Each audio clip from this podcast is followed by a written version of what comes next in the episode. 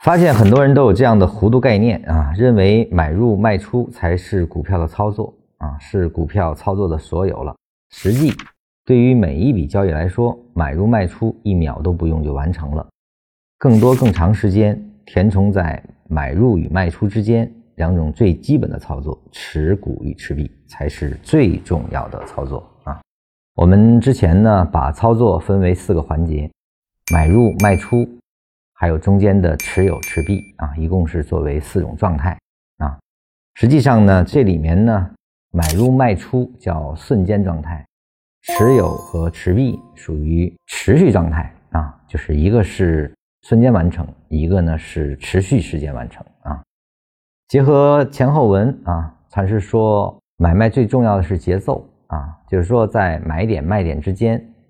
买点买卖点卖构成了一个交易闭环。啊，形成了一个我们叫节奏的东西啊。那么这一点结合本文啊，我是想跟大家说，你的买入是因为产生了多头，你的持有是因为多头的延续，你的卖出是产生了空头，你的持币是空头的延续啊。也就是说，我们的买入持有以及卖出持币。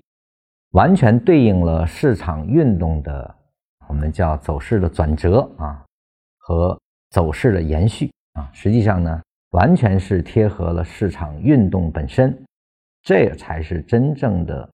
在市场节奏下的交易。与此所违反的任何的操作都是错误的啊。比如说，空头延续中你在持有，多头延续中你空仓观望啊，那么这都是错误的。也就是说，当你的交易能跟市场的运动本身相吻合，才是真正符合禅师所倡导的